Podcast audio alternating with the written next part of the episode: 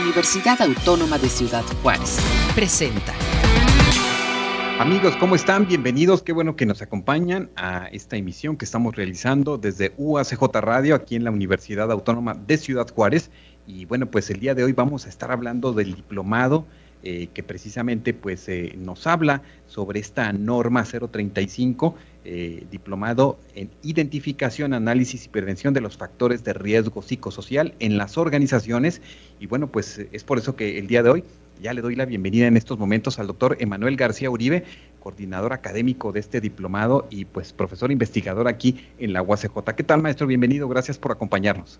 ¿Qué tal? Muchas gracias, Armando. Es un placer estar aquí con ustedes pues eh, importante, ya estamos eh, precisamente eh, este 23 de octubre inicia este diplomado y no es que el 23 de octubre, pero el del 2018 se publicó en el Diario Oficial de la Federación una norma en materia laboral muy importante que precisamente pues plantea los factores de, de, riesgo psicosocial, identificación y prevención. Y bueno pues esta, esta norma llega en un buen, muy buen momento en aquel entonces eh, y de hecho platicamos el año pasado sobre, sobre esta y ahora pues nos ocupa este diplomado que ofrecerá la, la universidad, maestro.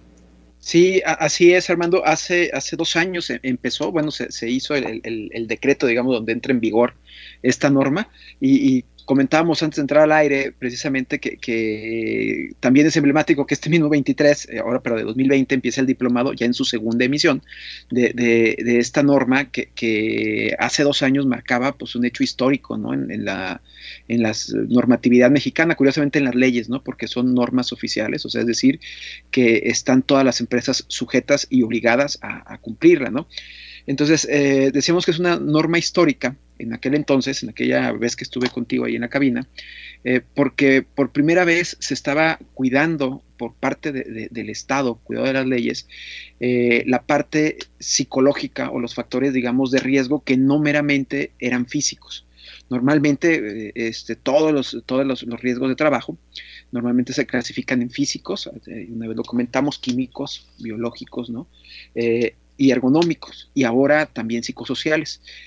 En el lapso del año pasado a este se aumentaron dos normas que fue obviamente la, de factores de riesgo psicosocial y también la de ergonómico, cosa que, esto ayuda porque va a mejorar eh, significativamente la calidad de vida de, los mexicanos y obviamente del bienestar en, el, en, el, trabajo, ¿no? Yo creo que es una cosa importante, por esa razón es que la universidad se ha dado la tarea de hacer una segunda emisión de este diplomado, eh, la primera eh, fue muy exitosa, realmente eh, incluso se, se, llevó a tener una dinámica muy interesante, Armando, donde los participantes se, se, hicieron tan amigos que siguen en un grupo de Facebook y de, y de, WhatsApp, donde siguen compartiendo experiencias de cómo se va desarrollando en el, en el campo, ¿no? ya todo, todo lo norma y lo que aprendieron. Pues eso es muy, muy interesante porque estamos hablando de, de, una norma que eh, precisamente como lo apuntas, eh, obliga a las empresas a identificar y analizar y también a prevenir los factores de riesgo psicosociales que anteriormente no se contemplaban en la ley y que cuál antecedente podemos encontrar en otras legislaciones, eh, precisamente toma la, la legislación mexicana para pues para ir eh, eh, colocando esta parte importante, importantísima, digo yo, este, pues en la vida de, las personas, porque ahora que comentas este tema de lo ergonómico, bueno, pues es fundamental también, ¿no? Hay personas que duran sentadas o en los espacios laborales, pues gran parte de su vida, este, del día, eh, a veces más que en la familia y este y esto pues ocasiona daños y en el aspecto psicológico bueno pues es también importante no, de hecho, eh, fíjate que es una parte importante ahorita que mencionaste la familia. Eh, dentro de los factores, mira, como, como, antecedentes, realmente se estuvieron tomando antecedentes que, que estuvieron sentando base de la Organización Internacional del Trabajo.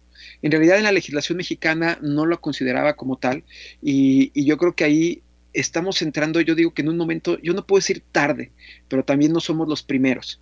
En, Sudamérica hay países que ya habían contemplado esto, hay muchos que no todavía, en realidad, por eso digo que no estamos tan tarde, pero, pero en México se tomó precisamente desde 2000, eh, la OIT empezó a sacar ciertos, digamos, parámetros y ciertas recomendaciones, no eran algo obligatorio, donde se cuidara precisamente la salud y, y estos riesgos psicosociales. Hay que entender algo muy importante, el riesgo psicosocial no es meramente el trastorno a la salud, porque es decir, uno pensaría y siempre se malentendió que era una norma que cuidaba el estrés. No, lo que está tratando de cuidar la norma es que el estrés no se convierta en un riesgo de trabajo que derive en un accidente.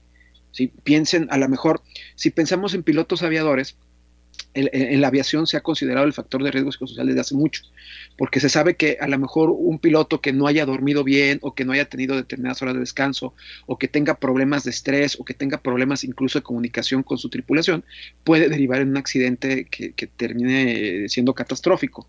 Bueno, lo mismo puede ocurrir en las, en las empresas, toda proporción guardada. Una persona que esté manejando una maquinaria pesada, que tenga problemas derivados del trabajo y que también, ahorita que mencionaba la familia, derivados de la relación familia-trabajo. Todos sabemos que, a veces estamos en la casa y, estamos viendo la tele, pero estamos pensando en el trabajo. Y al revés, e, estamos en el trabajo y estamos pensando en un problema a lo mejor que es familiar, ¿no? Entonces, esos son, son riesgos al final del día también psicosociales que pudieran derivar en un accidente y es lo que trata de evitar la norma. Es decir, cuida que, que, se traten todos los, los, los, factores de riesgo que la empresa misma o el trabajo mismo o la actividad misma está generando en el trabajador. Eso es, pues, eso es muy, muy importante porque también estamos hablando de que no sé cuánto cambió esta idea. Eh, el año pasado compartíamos un poco más de detalles sobre estos eh, factores de riesgo, ¿no? Eh, como el trastorno de ansiedad que pueda dar una actividad determinada en un trabajo, el ciclo de, sueño, vigilia, el estrés grave y la adaptación también a nuevos esquemas laborales. Y bueno, precisamente la pandemia nos trajo esto, nos trajo una, una, una, gran cantidad de todas estas, eh, eh, se acentúan muchas de estas situaciones este, de salud mental y bueno, pues la norma entonces viene a ser muy pertinente y el conocerla dentro de las empresas pues también tiene que serlo. Claro, nada más aquí hay que diferenciar el, asunto, o sea, es decir, la norma va, a buscar que la empresa se haga cargo de todo, todos estos riesgos o factores psicosociales que se estén derivando de la actividad propia del trabajo, pero como bien mencionas, Armando, este, este, tiempo, y te estoy hablando de este tiempo ya de marzo, ya casi vamos para un año de todo esto, estoy seguro que muchas de las personas que nos están escuchando han tenido precisamente estas características o esos síntomas que tú dices, ¿no? O sea, es decir, trastorno en el sueño, y, la gente dice, no puedo dormir por alguna razón y, no se explica el por qué, simplemente es ansiedad, ¿no? Y, es la ansiedad por un entorno no necesariamente laboral, pero sí, digamos, ahorita social que estamos viviendo, pero que lo puedes aderezar con la parte eh, de, trabajo. Y te cuento ahí un sentido y una experiencia que nos ha ocurrido. A partir de esto, ya ves que nos mandaron a la, casa con el trabajo, con computadoras, con colgarnos en internet y todo, ¿no? Y realmente ahorita se ha perdido eh, muchísimo la línea que separa lo laboral ya de lo, digamos, familiar. En el sentido de que, eh, para no irnos más, más grave, yo ayer en la noche, y estoy hablando 11, 11 y media de la noche, se estaban recibiendo mensajes de, de un grupo de unos trabajos que está haciendo en la academia Normalmente nadie estaría pensando hacer, hacer trabajos en domingo a las 11 de la noche o estar diciendo estas cuestiones, pero ya como que la línea se separa y, y es a lo que tú mencionas. Realmente es pertinente porque las, las organizaciones tienen que sentar y marcar precisamente esa línea donde empieza lo familiar, dónde empieza lo laboral en un ambiente donde meramente es tu casa y, no tienes un horario, ¿no? Y ahorita todos los correos que te mandan, yo les digo en broma a, mi jefe que, que, que en realidad ahora trabajo más, me mandan más, más, este, más trabajos que antes. A las 8 de la noche, pues ya como que se restringían un poquito. Ahora ya no, ya es parejo, ya soy 24 horas, ¿no? Y eso es algo que debe de tomar porque en, cuenta las organizaciones porque están generando un estrés en el trabajador. Claro, claro. Y bueno, y también qué, qué, qué conciencia está cobrando esta, esta norma. Observamos en el número de, de cursos que se están implementando para que los patrones o para que las empresas conozcan precisamente sobre esta norma 035. Eh, eh, pero ¿qué observas desde, desde el área patronal? ¿Se está tomando esto en cuenta? Porque, bueno, pues eh, el que se prevengan factores de riesgo psicosociales, el que se prevengan pues violencia laboral, acoso laboral, que se genere un buen clima laboral, indudablemente sabemos que va a traer beneficio a cualquier ámbito. Claro, sí, sí, claro. Eh, eh, los beneficios son, son indudables. El, asunto es que, como tú mencionas, muchos, muchas organizaciones, en realidad, cuando se publicó la norma, se les dio un año. Es decir, se publicó del 2018 y les dijo, ¿saben qué? En realidad no va a haber revisiones hasta 23 de octubre del 2019, que sería, digamos, la primera etapa donde empieza. Yo ahorita te comento cómo van esas etapas. Pero, pero en un momento eh, inicial, eh, la verdad es que generó muchísima confusión en cuanto al alcance y sobre todo el contenido que iba a tener esta, esta norma, ¿no? Mucha gente confundía, pensaba que, que que se tenía que hacer responsable del estrés, le llevaron la norma oficial del estrés, cuando eh, es curioso, la norma no menciona la palabra estrés en ningún momento, tú la lees y no aparece la palabra estrés, pero es un riesgo obviamente psicosocial que va a marcar. Este, también marcaba muchísimas cuestiones que el patrón empezó a pensar que tenía que hacerse responsable. Cuando no, la norma realmente es muy sencilla, es simplemente que se tome conciencia de que la mera actividad de, trabajo, la relación laboral, va a generar ciertos riesgos y uno de ellos no es físico. Y ese que no es físico eh, también se tiene que atender, ¿no? Entonces es importante tenerlo y tratar de, primero atenderlo y en una segunda etapa, pues prevenirlo, ¿no? Como te, mencionaba, eh, la, Secretaría del Trabajo en este sentido dio un, margen, pues vamos a decir, amplio para que se puedan las empresas preparar en esta, en esta situación. Que, que la primera etapa era eh, empezaba el 23 de octubre del 2019, precisamente eh, vamos a cumplir ya un año, donde lo único que les estaban pidiendo era que te mencionaran una política de prevención, o sea, es decir, cuál es la postura de la empresa en la que tú estás en cuanto a la política y las medidas que va a tomar para identificar y y obviamente tratar estos problemas. Bastaba con que tú mencionaras qué es y cómo lo vas a hacer. Ahora la segunda etapa empieza este 23, este de octubre del 2020, donde ya tienes tú que mencionarles a la, si te llegara a revisar la, la secretaría, cualquier cosa que fuera de visita, te va a pedir, ahora sí, enséñame los análisis, enséñame cómo estás identificando, o sea, técnicamente los instrumentos, los cuestionarios, y qué estás haciendo al respecto. O sea, es decir, ya más. Lo que están eh, tratando de hacer con esto es encaminar a todas las empresas a una cultura, no de tratamiento, no solamente de tratamiento, sino de prevenir. O sea, no quiero que los trabajadores estén estresados, no quiero que los trabajadores estén en un momento dado eh, con un riesgo latente por estar atendiendo o que su mente esté en otras cuestiones. Desgraciadamente, y aquí hay que mencionarlo, nos cae el problema de la pandemia y trastoca toda esta situación, ¿no? Trastoca la situación donde sí ha habido eh, sobre todo el año pasado hubo un boom de cursos donde mucha gente estaba eh, este, capacitándolos. Meramente no era capacitación, sino explicando la norma. Lo que nosotros nos dimos a la tarea cuando vimos el diplomado, lo que buscamos es no solamente explicar la norma, sino que explicar los instrumentos de medición con, especialistas. En este caso, por ejemplo, el doctor Oscar Esparza daba un módulo donde explicaba cómo se podían eh, aplicar estos instrumentos, porque la norma te permite utilizar cualquier instrumento siempre y cuando entre en ciertos parámetros. Eso muchos cursos no los explicaban, porque en realidad se limitaban a decir utiliza el, instrumento que tienes ahí y se acabó, ¿no? Y luego, por otro lado, eh, también nosotros nos la tarea es que a partir de los resultados que tuvieran las empresas que participaban en el diplomado, hicieran un modelo de, eh, digamos, de intervención para prevenir y obviamente solucionar los problemas que pudieran tener.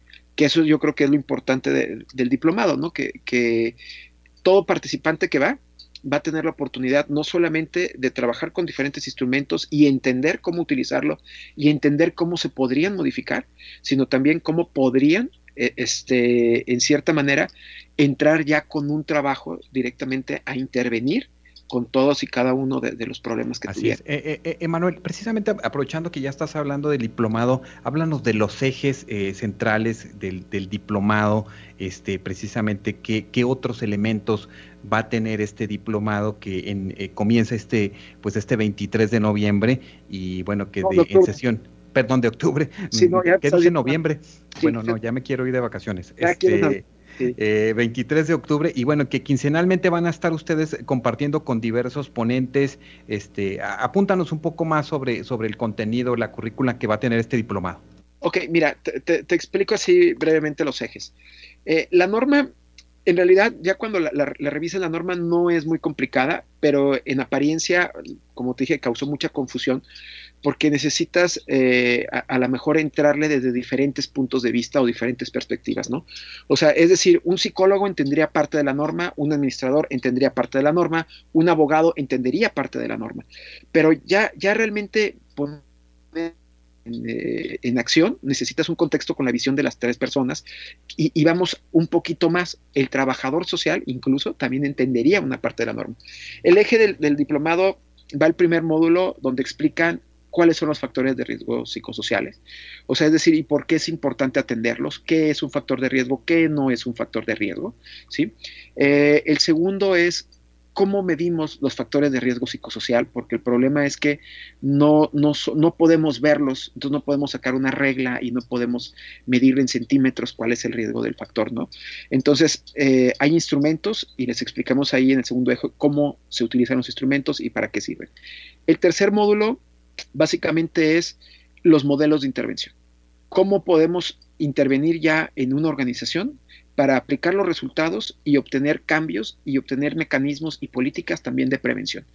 Luego ya los otros dos módulos, el otro explica lo que es la norma como tal, o sea, eh, ya desde el punto de vista organizativo, lo que te va, eh, eh, digamos, a, llevar a hacer, lo que tienes que hacer, como por ejemplo a lo mejor tener, este, no sé, manejar los archivos, este, a lo mejor qué, qué, área de la organización la tiene que manejar, cuáles serían los que tendrían que estar capacitados.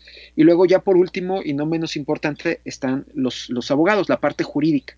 O sea, es decir, esta norma, si bien no tiene tantos antecedentes en la cuestión de riesgos psicosociales, sí tiene eh, este, antecedentes jurídicos de cómo llegamos hasta ahí, ¿no? Y cómo se le tiene que dar cumplimiento. Para eso hay un módulo exclusivo donde se ve eh, cómo se tiene que hacer la revisión cuando va alguien de la Secretaría del Trabajo, qué es lo que te va a revisar, cómo te va a revisar, qué tienes que tener listo y qué te implica tener listo todo eso y cuáles son los mecanismos que, tienen, digamos, para, para mostrar a la Secretaría de Hacienda. Ahí Alejandro nos puede ahondar más en esos mecanismos jurídicos. Claro. Pues aquí yo, yo, yo, yo, pues muy completo, ¿verdad? El diplomado primero que nada y le doy la bienvenida en estos momentos al maestro Alejandro Sandoval Murillo, ponente del diplomado. Y bueno, maestro, ¿qué tal? Bienvenido, gracias por anexarte a la transmisión. Gracias, Armando, gracias, Emanuel, saludos a todos. Saludos y pues eh, eh, coméntanos un poco tu participación en, el diplomado, en qué se centra, en qué, en qué eh, como ponente, cuáles son las temáticas que tú vas a estar abordando. Mira, lo tradicional de una participación de alguien que hable de derecho en un diplomado como este, pues obviamente vas a los antecedentes jurídicos y los planteamientos normativos y las posibilidades de las sanciones, o sea, las cosas básicas. Pero en realidad mi interés, y como lo hicimos cuando fue presencial y espero que se pueda replicar, es explicar las implicaciones del cumplimiento o del incumplimiento. Es, es, hablarle a gente que no es abogado, porque la expectativa es que el, que el auditorio no sean propiamente abogados y que ello nos facilite el explicar cosas jurídicas sin entrar en tecnicismos profundos de la ley y de palabras complejas que usamos en el derecho y demás, sino realmente qué implica cumplir, qué implica no cumplir y qué consecuencias puedes tener cuando, cuando una cosa así pase, ¿no?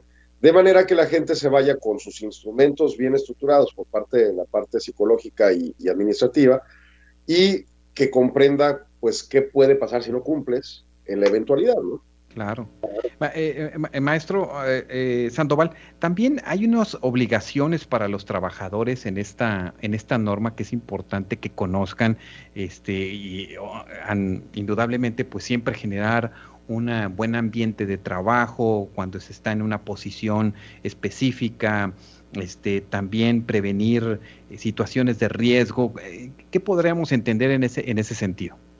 Bueno, la ley del trabajo e incluso desde el 123 constitucional, es una legislación no solo de obligaciones al patrón, sino de obligaciones de corresponsabilidad entre las dos partes, los trabajadores, el patrón, e incluso eventualmente el gobierno en algunas cosas.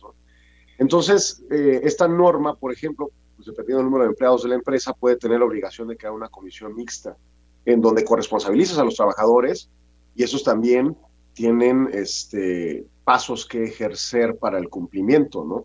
Y el incumplimiento tendrá sus consecuencias que correspondan. Entonces, esos temas también tienen que ser tratados en ese tipo de diplomados porque la expectativa de que todos los que nos, todos los que se registren, pues, y lleven el diplomado, sean empresarios, pues no es sensata. O sea, va a haber gente que sea trabajadora y que esté en la disposición de ser partícipe de estas comisiones o de los departamentos de recursos humanos y tengan ciertas obligaciones de cumplimiento. Entonces, sí, también se tiene que ver la parte de que los trabajadores cumplen eh, determinadas obligaciones.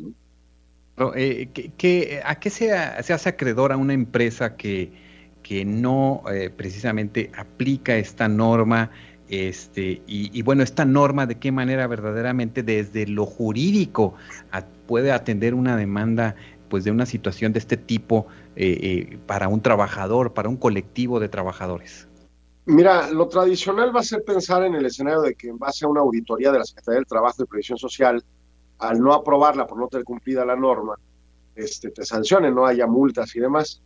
Sin embargo, ese, es quizá el menor de los problemas, por muy cara que pueda ser la multa. El problema se, se actualiza en un diario acontecer cuando, por ejemplo, un trabajador tiene una afección salubre, vamos a pensar un, este infarto, y termina en el Seguro Social siendo revisado por un médico que a su vez va a decir, este infarto se ocasiona por un escenario de estrés. Y entonces el Seguro Social pueda decir, ah, yo quiero revisar si acaso corresponde subirle la prima de riesgo a la empresa en función de que no esté cumpliendo la norma 035. Y de repente llegan a tu empresa con una serie de revisiones que termine encareciéndote tu costo operativo de manera estructural por no haber cumplido. Esos son problemas graves, ¿no? El que te empiecen a calificar riesgos de trabajo, las enfermedades que eventualmente se puedan deducir de un problema de estrés o de ese tipo de riesgos psicosociales este, que están en la norma a los trabajadores. Y, al final del día, esta norma, así como otro grupo de normas complejas, caras de, cumplir y caras en función de que tienes que dedicarle mucho tiempo administrativo en la empresa, eh, terminan siendo potenciales elementos de, productividad. O sea, si las empresas realmente las cumplen, o sea, no se trata de la parte oscura de, hijo, tengo que preparar una comisión y tengo que preparar documentos y estar revisando y previniendo y bla, bla, bla. No, si cumples todo plenamente, presuntamente puedes mejorar la productividad de tu empresa y por lo tanto mejorar la capacidad financiera de tu empresa en, en un momento dado, ¿no? Entonces realmente es una norma de doble filo, por el filo negativo, posibles sanciones o consecuencias negativas a tu empresa, y por el lado positivo, el otro lado de la, de la navaja, pues elementos que apuntalen la productividad, lo cual es deseable, ¿no? Pues así es, me parece muy interesante y tiene todas estas directrices desde el área eh, específica en la que se vea, como desde el área jurídica o psicológica. Y por lo pronto, bueno, pues está la posibilidad de inscripción, de participar. Este, eh, doctor Emanuel, pues que nos gustes hacer una invitación a quienes nos escuchan, a quienes están atentos de esta emisión, a, ingresar y a quién va dirigida, ¿no? Eh, también es importante. Mira, en, realidad, Armando, va dirigido, como dijo Alejandro, a, todo público. O sea, en realidad, sobre todo personas que están eh, a lo mejor metidos en la operación de las organizaciones en recursos humanos. No hay un perfil definido porque puede ser una persona que estudia psicología o que es psicólogo, puede ser una persona que, es, que se desenvuelve en el área de trabajo social dentro de la organización o que se desenvuelve en la parte jurídica de la organización eh, o incluso en las, en las áreas de seguridad eh, este, laboral de la organización. Entonces, en ese sentido, lo que queremos es preparar personas eh, con la mayor cantidad de herramientas eh, eh, disponibles para poder dar un mejor cumplimiento a, esta, a, esta norma y, para hacerlo, bueno, pues obviamente las inscripciones están abiertas ahí en la universidad en, educación continua. A partir del 23 de octubre empieza y es hasta el 30 de abril. En, esta ocasión se va a llevar de una forma virtual debido obviamente a las condiciones ¿no? que se está imponiendo esta nueva realidad, por así decirlo y van a ser 120 horas, lo cual tiene validez obviamente como, como diplomado y tiene una validez de, eh, obviamente curricular, ¿no? Eh, a todos los que quieran eh, hacerlo, pueden contactarlo al, a los teléfonos ahí de la, de, la de rectoría, precisamente en educación continua, o simplemente al correo en UACJ Educación Continua, donde pueden encontrar información sobre este diplomado. Así es, educación continua arroba eh, para que soliciten pues todos los detalles eh, y bueno pues participen de este de este diplomado que bien entiendo pues concluye hasta el 30 de abril del 2021 y bueno, pues eh, es importante que eh, es, esta idea de la colaboración multidisciplinaria en las empresas pues es fundamental y, este tipo de diplomados pues así lo, así lo ameritan, así es que ojalá que si ustedes mm, están en su empresa soliciten este, este diplomado en sus áreas de capacitación y bueno, también este maestro Alejandro Murillo, Alejandro Sandoval, alguien que quiera usted invitar a los a los jóvenes, a los que están ahí en las áreas de derecho? Sí, obviamente a los estudiantes y a los abogados, en función de comprender la multidisciplinariedad que implica la aplicación de las normas, como caso concreto esta, donde se trabaja codo a codo con administradores, normalmente gente enfatizada en recursos humanos, con psicólogos, incluso con médicos, ¿no? Puede haber personal de la salud que termina participando porque hay empresas que tienen sus médicos internos y que requieren conocer las implicaciones de este tipo de aspectos que ya van más a la, a psique que al propio elemento biológico del cuerpo, pero ciertamente es importante que lo conozcan, ¿no?